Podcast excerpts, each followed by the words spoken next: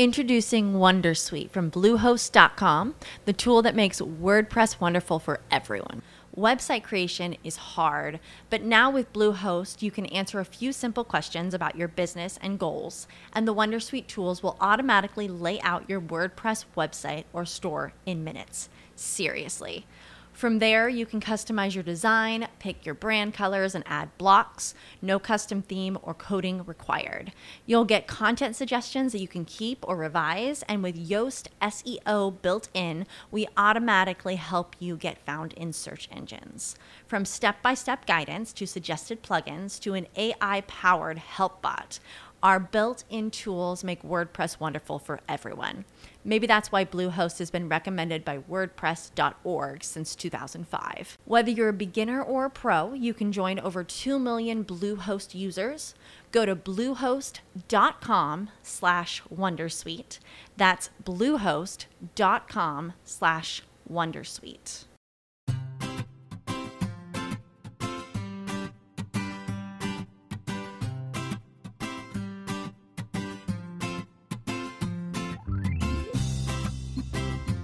Bienvenidos al capítulo 72 de Perspectiva, un podcast de Milcar FM donde analizamos cada semana todas las decisiones y estrategias de las empresas que nos rodean. En el primer capítulo de la tercera temporada haremos un resumen de las noticias más relevantes que hemos tenido las últimas semanas y comentaremos las novedades que nos trae esta nueva temporada que tenemos por delante. Si eres de los que te gusta estar informado, no lo dudes, sube el volumen y acompáñame. Yo soy David Isasi y hoy es 11 de septiembre de 2017. ¡Comenzamos!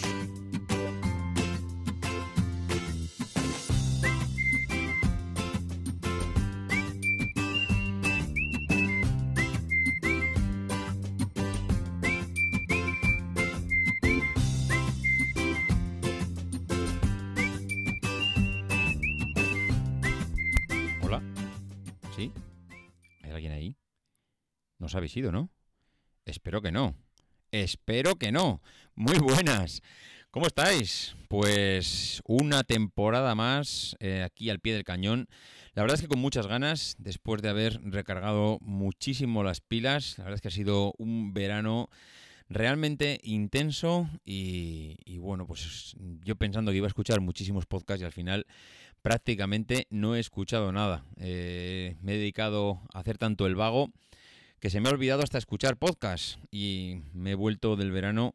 Me marché prácticamente con la lista de podcasts pendientes eh, a cero y he vuelto con más de 50 pendientes de escuchar. Y encima ahora me tengo que poner a hacer el mío, con lo cual, pues eh, tenemos una ardua tarea por delante. Y encima, pues con esto de que empieza una nueva temporada en el podcast y quieres hacer alguna cosa nueva, pues bueno, hemos estado dándole a vueltas ahí a ver qué hacíamos, qué hacíamos y bien, hem- hemos encontrado alguna cosilla que yo creo que os va a gustar. ¿Y por qué creo que os va a gustar? Porque una de las cosas que demandaba la gente antes de marcharnos de vacaciones y sobre todo después del último episodio de la temporada anterior, si no recordáis bien ese episodio que hablábamos del negocio de la automación y que traímos, eh, trajimos algún, algún que otro invitado, pues la gente pues le gustó tanto el, el episodio que al final lo que ha hecho es pedirnos lo evidente. Y es que, oye David, no es mm, está bien escucharte de vez en cuando, pero hombre, si, si traes gente, invitados al podcast, pues todavía se hace mucho más ameno porque, hombre, uno intenta opinar de todo lo que, de todo lo que lee, en cierto modo, o que tiene cierto criterio, que sabe o ha oído algo sobre ello, pero claro, uno no sabe de todo y qué mejor que traer a especialistas de ciertas materias que saben mil veces más que uno porque están o trabajando o especializados o son sus hobbies o bueno, pues al final eh, están mucho más inmersos en ciertos temas de lo que puedo estar yo mismo. Y eso es lo que hemos hecho este año y lo que vamos a hacer es eh, hablar o traer aquí a ciertas personas que seguro que os van a sonar familiares porque lo que hemos intentado es que sean eh, pues gente que en sus sectores son reconocidos y que además, si estáis un poquito familiarizados con la, lo que es bueno la parte tecnológica y os gusta pues entrar por los blogs y navegar por internet y escuchar podcasts, pues seguro que a quien más, quien menos, y si habéis escuchado la temporada anterior, pues alguno de ellos ya los habéis escuchado por aquí, pues seguro que lo que decía, alguno de ellos no os va a sonar muy rara su voz. Y para no demorarlo más, os dejo con la presentación del primero. Vamos allá. Hola, mi nombre es José Mendiola y a partir de ahora podrás escucharme en perspectiva hablando sobre tecnología, sus empresas y todo lo relacionado con la misma. Pues sí, señores, eh, podréis escuchar al grandísimo José Mendiola, redactor de un redactor especializado en tecnología, que escribe ahora mismo en El País y en Engadget y que bueno colabora también en otros medios como asesor de comunicaciones, eh, productividad, etcétera. La verdad es que es un auténtico privilegio poder contar con, con José y, bueno, aquí nos traerá una píldora de vez en cuando sobre tecnología y podremos escuchar pues eh, de, su, de su misma boca cuáles son las estrategias de las empresas tecnológicas eh, más destacadas. Pero esto no acaba aquí. Tenemos más gente que, que viene y nos ha pasado un audio para presentarse. Hola, soy José Luis Benito, asesor del fondo de inversión True Value, y a partir de ahora me podréis escuchar en perspectiva hablando sobre aquellos temas financieros, fiscales, incluso psicológicos que afectan a nuestras inversiones y pondremos algunas bases para la búsqueda de la anhelada independencia financiera y otros temas de actualidad en, el mundo de la inversión. Nos vemos, o mejor dicho, nos escuchamos.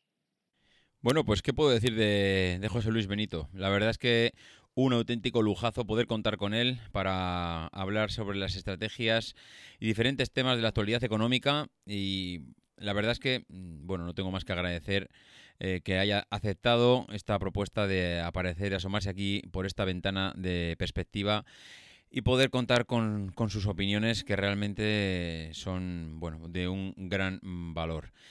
Bueno, pues eh, ya mm, eh, habéis escuchado a dos de las personas que van a aparecer por aquí. Vamos a ver con una tercera y esta no habrá que irse muy lejos para, para que nos suene su voz. Hola, soy Ramón Cano. Hace unas semanas participé en el capítulo 71 en el que debatíamos sobre el futuro de la automoción.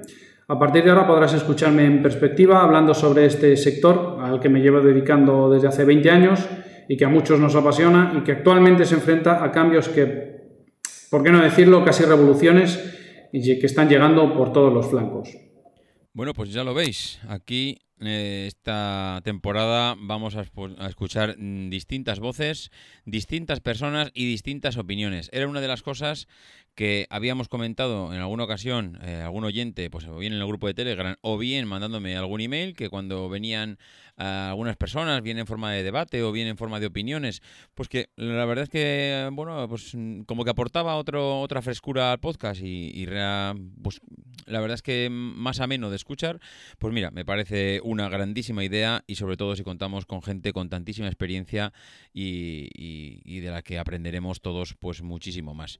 Bueno, yo creo que no lo vamos a demorar mucho más. Ya hemos comentado pues, por dónde van a ir los tiros. Hay alguna persona más que va a aparecer por aquí. Lo que pasa que, bueno, ahora mismo tampoco quiero desvelar todas esas personas en el primer episodio y prefiero lo mismo que con las noticias, pues daros hoy algunas píldoras y en próximos episodios iremos soltando alguna primicia más sobre más personas que van a ir apareciendo. Yo creo que mm, sobre esto vais a estar encantados. Y ahora, volviendo al formato tradicional de siempre, pues vamos a comenzar con las noticias de esta semana.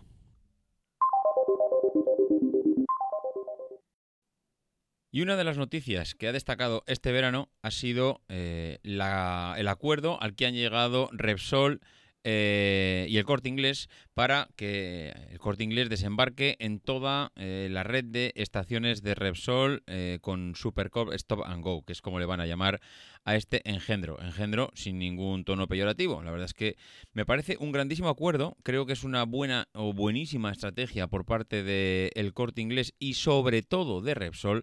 Recordemos que Repsol está ahora mismo pues con una red de oficinas, vamos a llamarlo así, porque al final eh, aunque bueno, no dejan de ser gasolineras, pero la palabra gasolinera posiblemente se quede con nosotros para quedarse, aunque el término como tal puede ser que dentro de 15 años esté totalmente en desuso, aunque lo sigamos utilizando. Pero la realidad es que hay muy pocas empresas que tengan una red de distribución como el que tiene, como el que tiene Repsol. Y bueno, para, para, el corte inglés es una auténtica maravilla poder de la noche a la mañana contar con esa cantidad de superficie También posicionada por otro lado, porque recordemos que bueno, la colocación de este tipo de estaciones no, se con, no, bueno, no están en cualquier lado, están en puntos muy estratégicos, de paso de muchísimos clientes, mm, de parada prácticamente obligatoria, porque puedes tener muchos establecimientos de camino a tu casa, pero es posible que, eh, que ninguno pares porque no tengas eh, necesidad de parar, pero en cambio en una gasolina tienes que parar más tarde o más temprano, eh, si no es en una, es en otra porque tienes que, tienes que echar gasolina en el coche.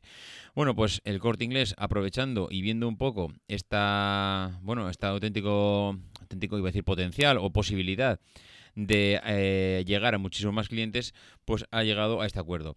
Creo que el corte inglés, como comentaba, pues eh, se beneficia de que amplía, digamos, sus expositores, su acceso, su alcance al público, pero también el que se beneficia para mí enormemente es que eh, es Repsol, porque consigue una cosa que es empezar la reconversión de su negocio. Algo tienen que hacer las grandes multinacionales de la energía y sobre todo de la energía fósil para eh, que su negocio dentro de X años siga siendo eh, totalmente rentable y, puedan seguir ganando dinero como lo están ganando hasta ahora con el, con el petróleo y la gasolina. Esto se les va a acabar. No sabemos, eh, ya lo comentamos en el episodio de, la automoción, no sabemos si serán 10, 5 o 20 años. Pero que dejaremos de echar gasolina en un futuro, mm, sí. Del todo, pues no se sabe. Pero lo que está claro es que Repsol no se va a conformar con, una, con un 20% del mercado o de la tarta o de ese pastel que puede suponer los coches de gasolina que puedan quedar pues para determinado tipo de, de, nicho del mercado.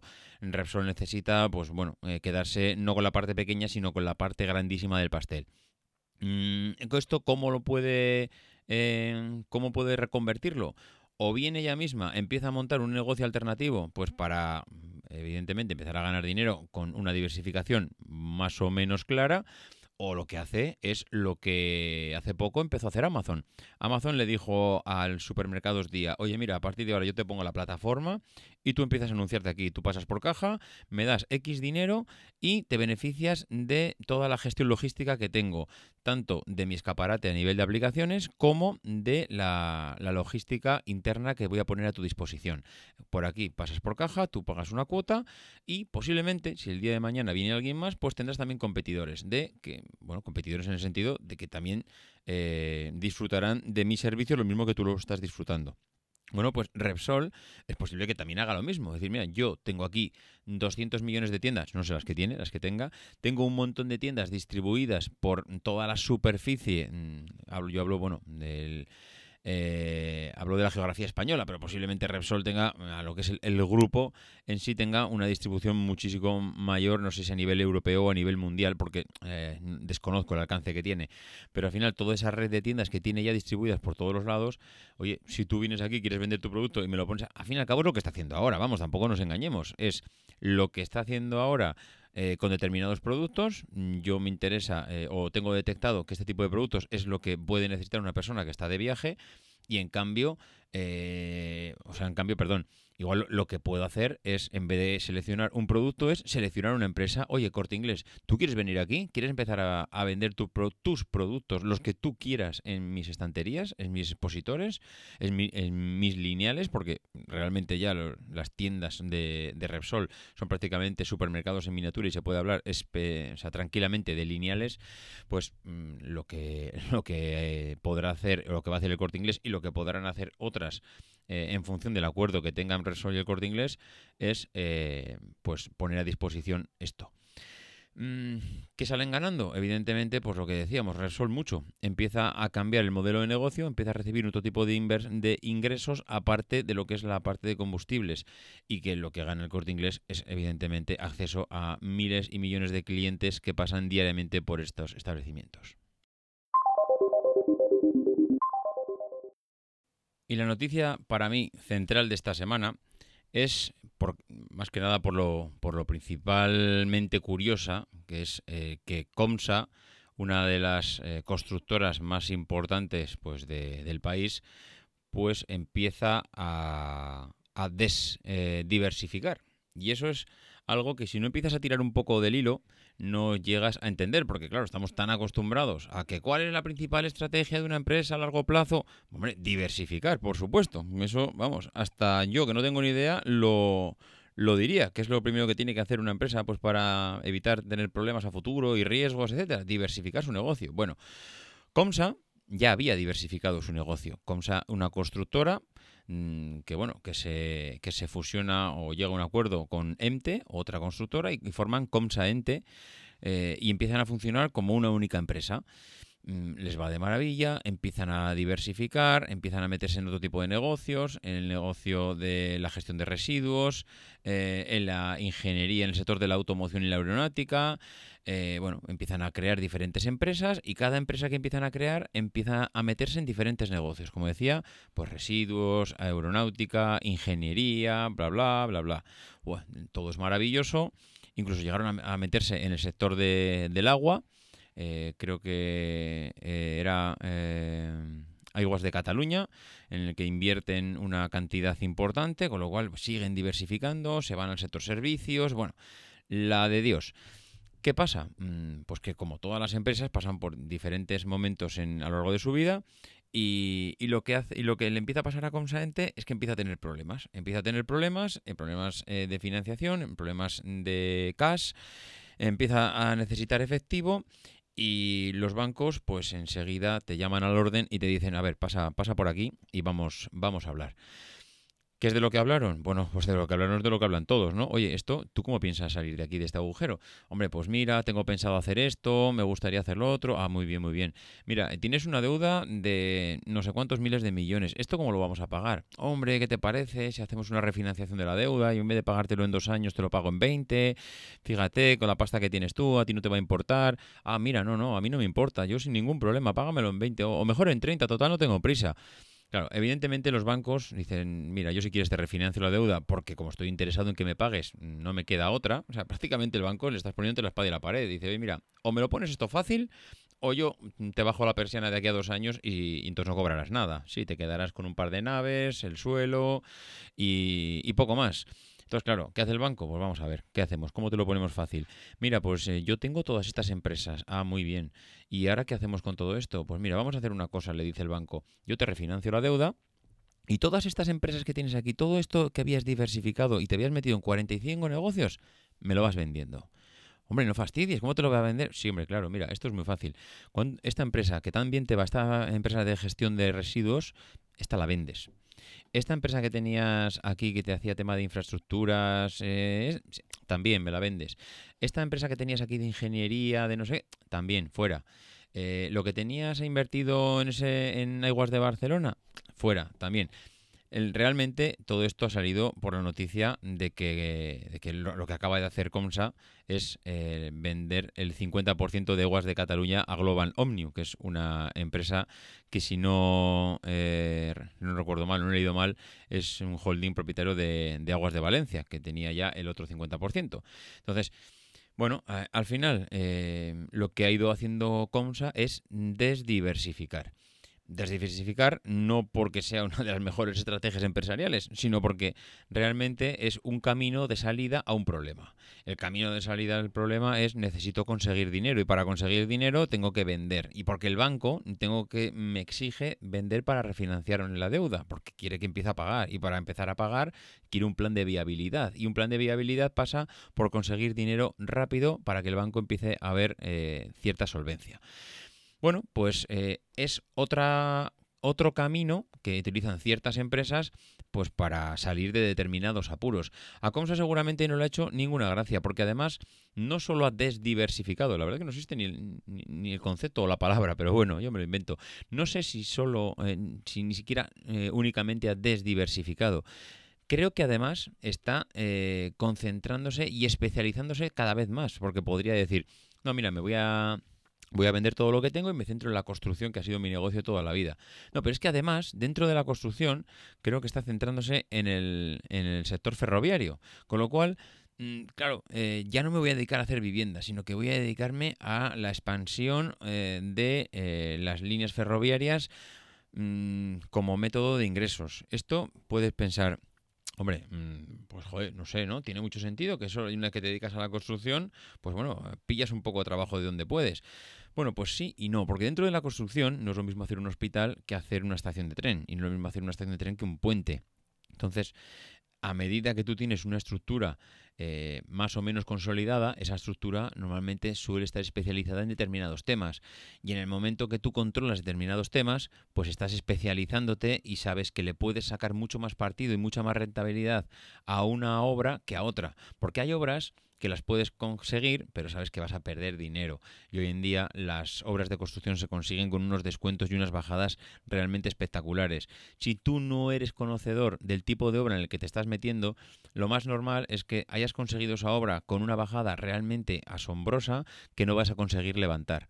Porque las obras, ya lo dijimos una vez aquí mm, en España, ahora mismo la estrategia de todas las constructoras es realmente muy clara y es yo consigo obra eh, a un precio que realmente salgo perdiendo dinero, pero mi único trabajo y de todos los eh, jefes de obra y jefes de producción que tiene la constructora es eh, conseguir, a, medida que va avanzando la obra, encontrar todos esos fallos de los proyectos para justificar una bueno una justificar unos unos ingresos que, que a partir de ahí pues te hagan levantar la obra y ganar dinero.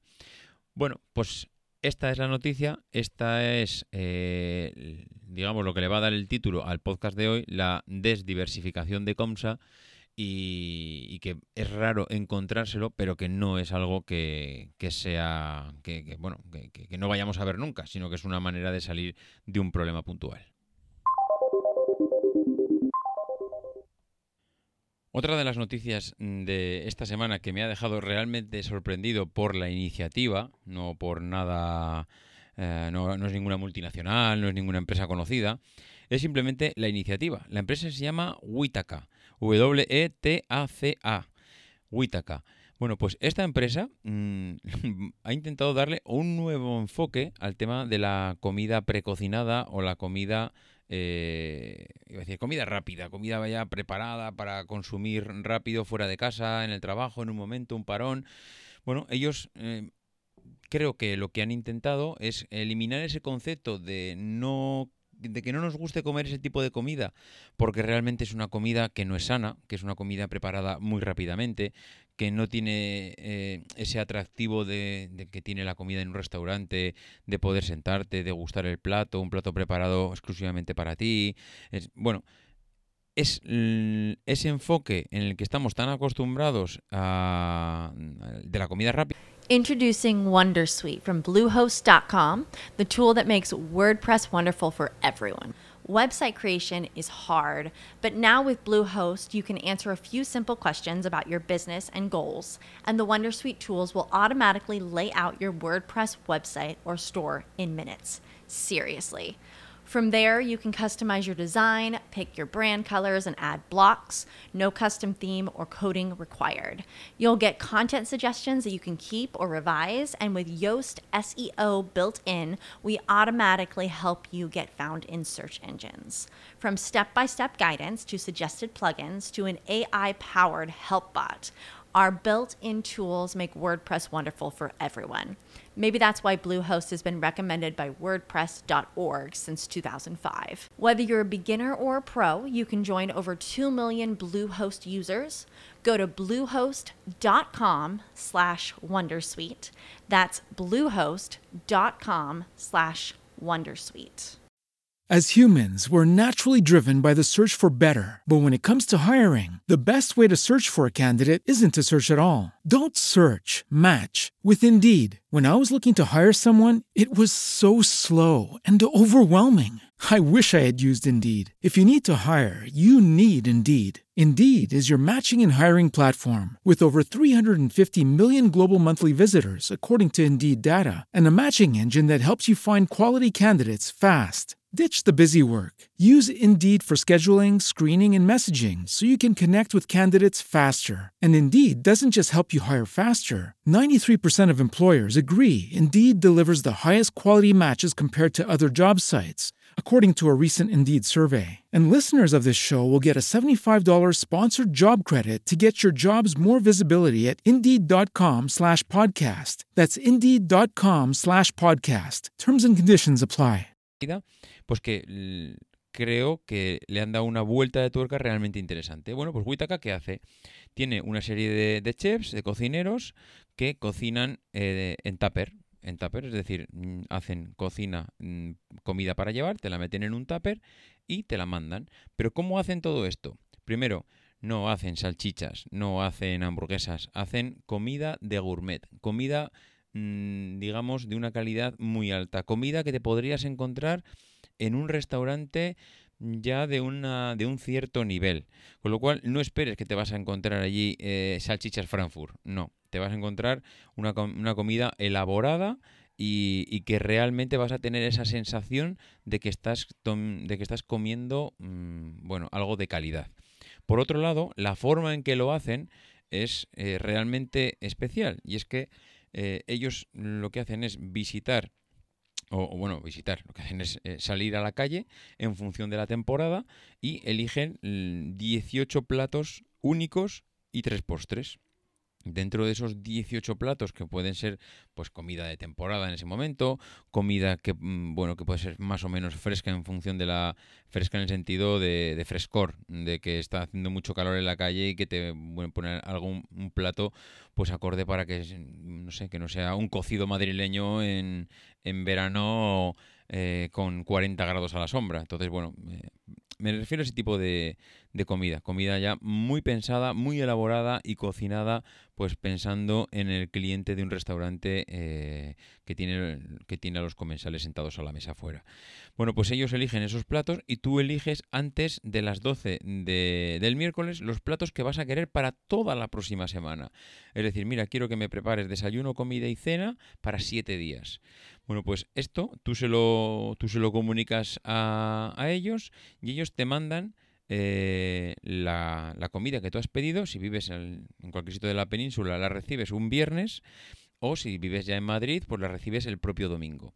Entonces tú esto lo guardas en la nevera, te lo mandan ya preparado en unos tapes para que puedas apilarlo en, la nevera y tienes en la nevera toda la comida de la semana que viene. De tal manera que tú te vas el martes y tienes desayuno, comida y cena del martes, te lo llevas. Hombre, igual hay cosas que no te interesan. Dices, mira, pues a mí el desayuno no me lo mandes porque yo el desayuno ya me lo preparo yo en casa antes de marcharme. Bueno, pues el desayuno no se lo pides. Le pides comida o cena. O le pides solo cena o le pides solo comida en función de lo que te interese. Pero ese concepto de que mm, dime qué quieres comer la semana que viene, yo te lo preparo y te lo mando en un tupper.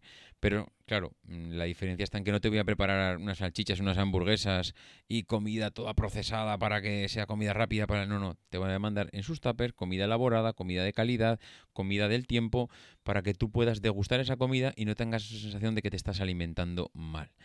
Oye, pues es una idea realmente original. Mm, es, un, es otra vuelta de tuerca a esto de tener que estar todo el día fuera de casa, es identificar cuáles son las necesidades de, de las personas que estamos todo el día, eh, desde que nos levantamos hasta que llegamos por la noche, fuera de nuestra casa, que podemos necesitar en un momento dado pues eh, tirar de, platos ya precocinados, pero que no tenemos por qué renunciar a, bueno a cierta comida de calidad por el hecho de que, de que no tengamos mucho tiempo para prepararla. Oye, mira, pues tiene un coste, evidentemente, te ahorras el ir a comprarla, te ahorras tener que prepararla y es bueno, es prácticamente pim pam pum y, y es algo que parece que está, que está funcionando curiosa la iniciativa y como, como método, eh, como vía de salida para unos emprendedores, pues realmente me parece muy bien pensado. Y ahora os voy a dejar ya con nuestro colaborador semanal y esta semana vamos a empezar con Ramón Cano. Ramón nos ha hecho un comentario sobre las últimas noticias que él ha ido detectando en el sector de la automoción Em, durante estas semanas y meses. Realmente, bueno, yo creo que le da un aporte muy interesante sobre, no sobre una noticia en concreto, sino que él nos va a hacer un resumen de varias noticias y de muchas empresas. Yo creo que nos da un primer, eh, no sé, una primera puesta en común de cómo está ahora mismo todo el sector de la automoción, hacia dónde va caminando y cuáles son esas alianzas que están habiendo entre, entre empresas. Os dejo con Ramón. Empezamos. Una de las revoluciones es la llamada transición desde los combustibles fósiles a la propulsión eléctrica. En principio, para mí no es una transición pura, o por lo menos no es lo que se espera de una transición rápida, sino que más bien los vehículos eléctricos que se llevan produciendo, no lo olvidemos, en serie desde hace ya más de 10 años, parece que van evolucionando hacia un producto que se acerca ya a satisfacer las necesidades de algunos de los usuarios, con sus ventajas y con sus inconvenientes. Por eso quizás yo más bien veo una transición hacia un equilibrio distinto al actual entre los modelos tradicionales que queman gasolina o gasóleo con sus ventajas, que son sobre todo el reabastecimiento muy rápido y prácticamente, en cualquier punto habitado del planeta, autonomías cercanas a los 1000 kilómetros de manera estándar y precios de compra mucho más económicos que sus equivalentes eléctricos, de haberlos, frente a los modelos de propulsión eléctrica que son sin duda más limpios en su uso cotidiano más ecológicos y que según los precios actuales de las diferentes energías tienen menores costes de explotación. Empezamos con noticias surgidas en los últimos meses viendo cómo se preparan los grandes grupos eh, para ofrecer modelos eléctricos, eh, reduciendo la oferta de motores térmicos, pero, pero como digo, sin abandonarlos. Por ejemplo, hemos sabido de una nueva alianza entre dos marcas eh, de origen japonés, la alianza entre Toyota y Mazda, según la cual eh, Toyota recibiría eh, aportes tecnológicos en materia de motores de gasolina de la parte de Mazda y a cambio cedería tecnología híbrida, probablemente gestión de batería, recuperación eléctrica, todas las, todas las partes en las que Mazda todavía no, ha explorado. Evidentemente, los fabricantes pues, buscan sinergias entre ellos para reducir los costes de desarrollo y migración a otras plataformas eh, no exclusivamente basadas en los combustibles fósiles eh, actuales. Claro, que resulta interesante entender por qué Toyota a estas alturas puede estar interesada en motores de gasolina. Pero sobre todo, por qué pocos días después de eh, anunciar esta alianza, Mazda lanza una nota de prensa en la que informa que ha conseguido desarrollar un motor térmico que combina un ciclo diésel con combustible gasolina que esto viene siendo como el santo grial de los, eh, de los motores térmicos, porque aunaría las ventajas de los motores diésel, que son sobre todo su eficiencia, y los motores gasolina, que son motores mucho más eh, limpios y mucho más ecológicos en su funcionamiento, además eh, de ser mecánicamente más sencillos. Recordemos además que Mazda es una pequeña, digamos, compañía de automoción, pero una gran eh, compañía que está cotizada en bolsa y que esta es una nota de prensa que describe su posición estratégica a medio y largo plazo eh, y que describe una posición estratégica basada todavía en el uso de motores térmicos, o sea, de la quema de combustibles fósiles. Y que tengamos en cuenta que si esto fuese una barbaridad, los mercados hubiesen eh, castigado mm, duramente el valor de la acción, cosa que no ha ocurrido. ¿no? ¿Por qué es esto? Y volvemos otra vez a Toyota. Pues porque muy probablemente el futuro no son eh, de momento los eléctricos puros, sino los híbridos enchufables, según el punto de vista de, Toyota, que recordemos es una de las grandes marcas que opera en los eh, cuatro continentes, porque en la Antártida no, parece ser que, haya muchas ventas todavía, operan en los cuatro continentes y en dos y medio de ellos eh, los vehículos eh, eléctricos no son todavía ni siquiera una alternativa cercana. Por lo tanto, Toyota está todavía interesada en los motores de gasolina eh, como parte fundamental de sus vehículos híbridos a futuro. Recordemos que Toyota lleva bastantes años comercializando el Prius, que es un motor, que es un vehículo de, de propulsión eléctrica eh, pero que genera la electricidad que necesita para mover sus, eh, motores eléctricos quemando combustibles fósiles, concretamente gasolina, con un motor de ciclo Atkinson, pero tradicional. De esta manera, Toyota podría em, revolucionar un poco el mercado de los híbridos, metiendo, incluyendo motores de gasolina mucho más eficientes y por lo tanto reduciendo el consumo global de sus vehículos híbridos que seguirían, que seguirían quemando combustibles fósiles para generar electricidad y por lo tanto para moverse a través de propulsión eléctrica, pero sobre todo consiguiendo autonomías muchísimo mayores eh, que los eh, eléctricos puros. Y por qué no, eh, a lo mejor permitiendo la enchufabilidad de sus vehículos. Es decir, que a pesar de ser vehículos híbridos que circulan mm, de manera primaria quemando combustible fósil, podrían ser también enchufables, es decir, que podrías salir siempre con la batería llena y empezar a quemar combustible fósil cuando hubieses eh, agotado o llevado la batería a, un, punto lo suficientemente eh, descargado, digamos. Cambiamos un poco de tercio y echamos un vistazo a los resultados del primer semestre de las marcas de automoción. Y nos encontramos con el diario Expansión que dice que BMW es eh, la marca generalista eh, con mayores márgenes de beneficio, ganando un 21% más en el primer semestre de 2017. Introducing Wondersuite from Bluehost.com, the tool that makes WordPress wonderful for everyone. Website creation is hard, but now with Bluehost, you can answer a few simple questions about your business and goals, and the Wondersuite tools will automatically lay out your WordPress website or store in minutes seriously.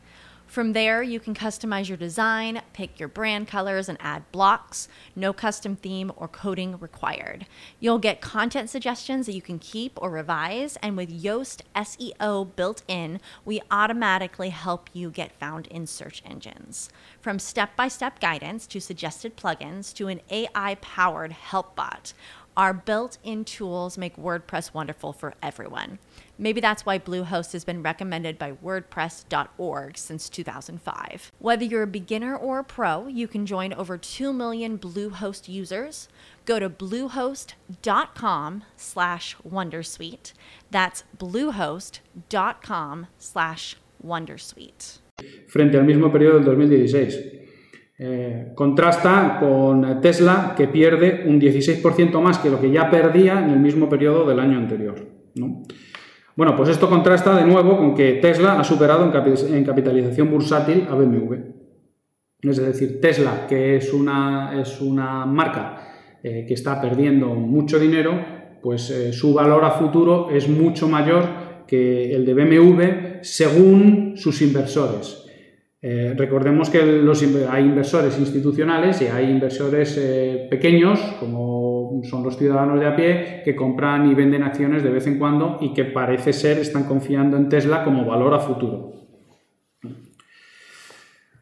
Dacia, también eh, motores, también vehículos eléctricos, está desarrollando un modelo de vehículo eléctrico que pretende que sea el coche eléctrico más asequible del mercado. Recordemos que Dacia pertenece al grupo Alliance eh, cuyas marcas más importantes son Renault y Nissan, eh, que, ya tienen la segunda versión del Zoe en circulación de Renault y el segundo Nissan Leaf saliendo al mercado, que es el vehículo eléctrico más vendido de toda la historia.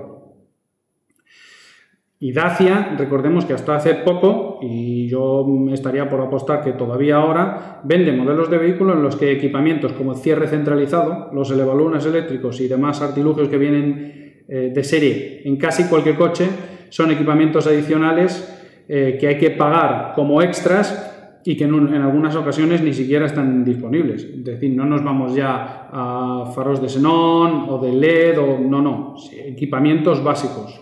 Bueno, pues directivos de Dacia explican que a día de hoy solo la batería de este coche, este hipotético Dacia eléctrico, superaría el coste de uno de sus modelos de gasolina actuales. Es decir, estamos todavía bastante lejos en este punto.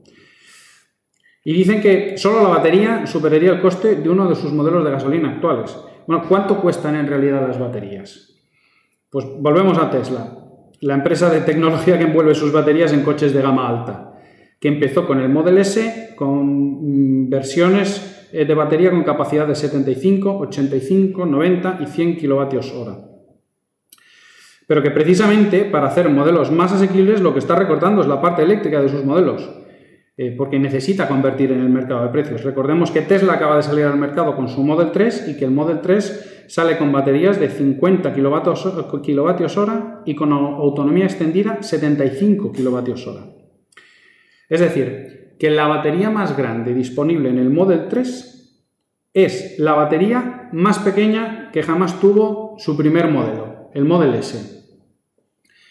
Es por esto que Tesla ha decidido cambiar el esquema de nombres de sus vehículos, dejando de hacer referencia a la capacidad de sus baterías y haciendo referencia solo a la autonomía. ¿Qué implicaciones tiene esto? ¿Qué implicaciones tiene el coste de las baterías? Pues, hombre, también sirve a los inversores para calcular el coste de los vehículos y valorar, eh, sobre todo, medir a Tesla eh, el grado de cumplimiento de su plan de negocio. Recordemos que Tesla había eh, declarado en su plan de negocio, explicado a los inversores, que pretendían llegar a tener un margen bruto del 25% en sus ventas. Hace tiempo Tesla había declarado ya que sus baterías les costaban menos de 190 euros cada kilovatio hora y que con la nueva Gigafactory deberían reducir eh, estos costes al menos un 35%, con lo cual deberían llegar a costes rondan los 130 euros por kilovatio hora. En cualquier caso, Elon Musk insiste en que no debería acabar la década por, por encima de los 100 euros por kilovatio hora. Es decir, un precio superior al finalizar esta década sería frustrante. Entonces, haciendo un, simple cálculo y calculando que un coste de kilovatio hora de aproximadamente 150 euros, el diferencial en el Model 3 entre la versión estándar, es decir, la versión base, cuya capacidad de batería es 50 kilovatios hora, y la versión long range, cuya capacidad son 75 kilovatios hora, la diferencia, por tanto, son 25 kilovatios hora a 150 euros de precio cada uno, son 3.500 euros. Recordemos que eh, el sobreprecio que debe pagar un cliente para acceder a un Model 3, con Extended Range son 9.000 dólares, que son equivalentes aproximadamente a 7.000 euros, con lo cual estaríamos estimando que la rentabilidad de este extra para Tesla sería de aproximadamente un 100%, es decir, eh, gastarían 3.500 euros, facturarían 7.000, con lo cual tendrían 3.500 euros de beneficio neto no es un, no es un buen indicador para, Tesla. Em, recordemos que continúan las, dificultades financieras para, la marca de, Palo Alto, porque además de las dificultades que están teniendo con el acabado de sus vehículos, que no llega al nivel esperado, em, hace meses declararon que, pretendían salir al mercado para financiar 1.300 millones de euros para poder incrementar la producción del Model 3 y cumplir así sus planes de negocio. Bueno, los, inversores han respondido y han respondido y les han prestado estos 1.300 millones de euros, son 1.500 eh, eh, millones de, dólares, y les han prestado el dinero, pero sí, solicitando a cambio una rentabilidad final de un 5,3% en bonos no convertibles. ¿Esto qué significa? Bueno, pues significa que Tesla ha salido al mercado a financiarse y no se financia mejor que la mayor parte de pymes de países desarrollados que van al banco a solicitar financiación. Bueno, pues esta es, esta es un poco la, situación a día de hoy. Y para terminar esta primera píldora de automoción, terminamos con una noticia un poco menos seria, pero todavía de Tesla. Os dejamos en las notas del podcast un enlace donde podréis apreciar el nuevo vehículo fúnebre para funerales con bajas emisiones. Sí, eh, como os imagináis, se trata de un vehículo Tesla de propulsión eléctrica y, como no, es un Model S transformado por una empresa holandesa que trabaja adaptando vehículos para este cometido. A ver si pronuncio bien, se llama Van der Laas and Buscher.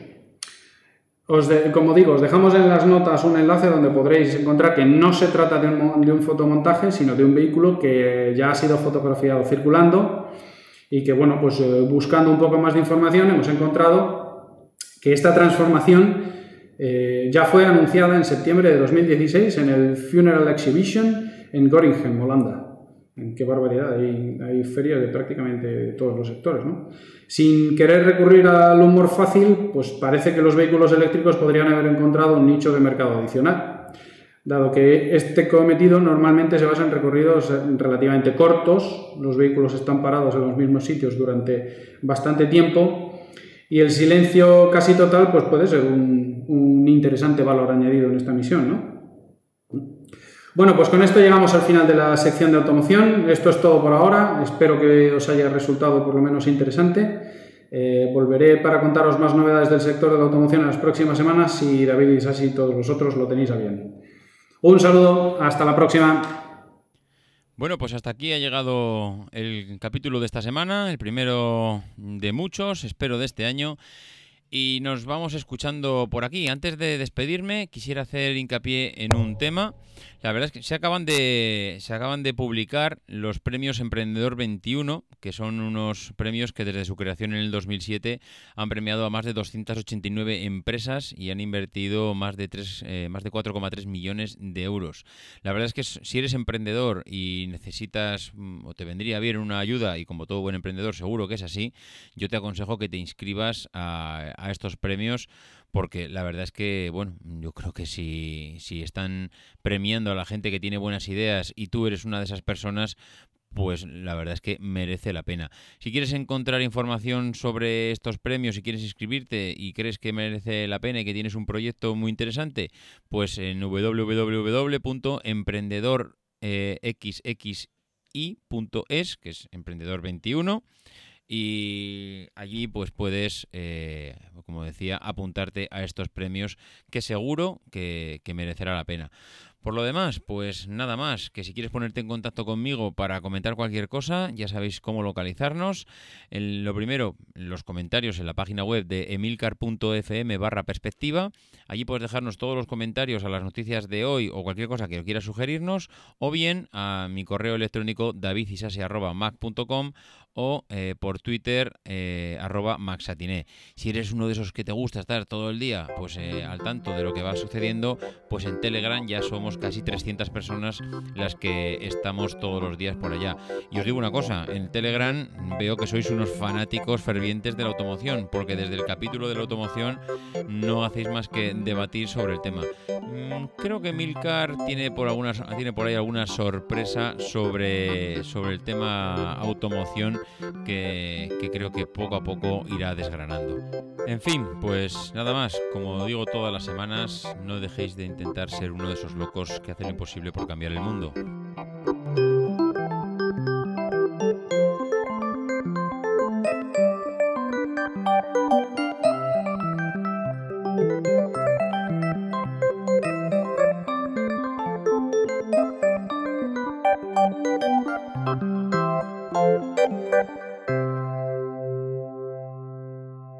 Because the people who are crazy enough to think they can change the world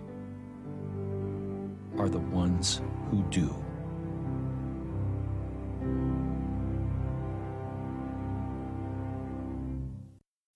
As humans, we're naturally driven by the search for better. But when it comes to hiring, the best way to search for a candidate isn't to search at all. Don't search, match with Indeed. When I was looking to hire someone, it was so slow and overwhelming. I wish I had used Indeed. If you need to hire, you need Indeed. Indeed is your matching and hiring platform with over 350 million global monthly visitors, according to Indeed data, and a matching engine that helps you find quality candidates fast. Ditch the busy work. Use Indeed for scheduling, screening, and messaging so you can connect with candidates faster. And Indeed doesn't just help you hire faster. 93% of employers agree Indeed delivers the highest quality matches compared to other job sites, according to a recent Indeed survey. And listeners of this show will get a $75 sponsored job credit to get your jobs more visibility at Indeed.com slash podcast. That's Indeed.com slash podcast. Terms and conditions apply.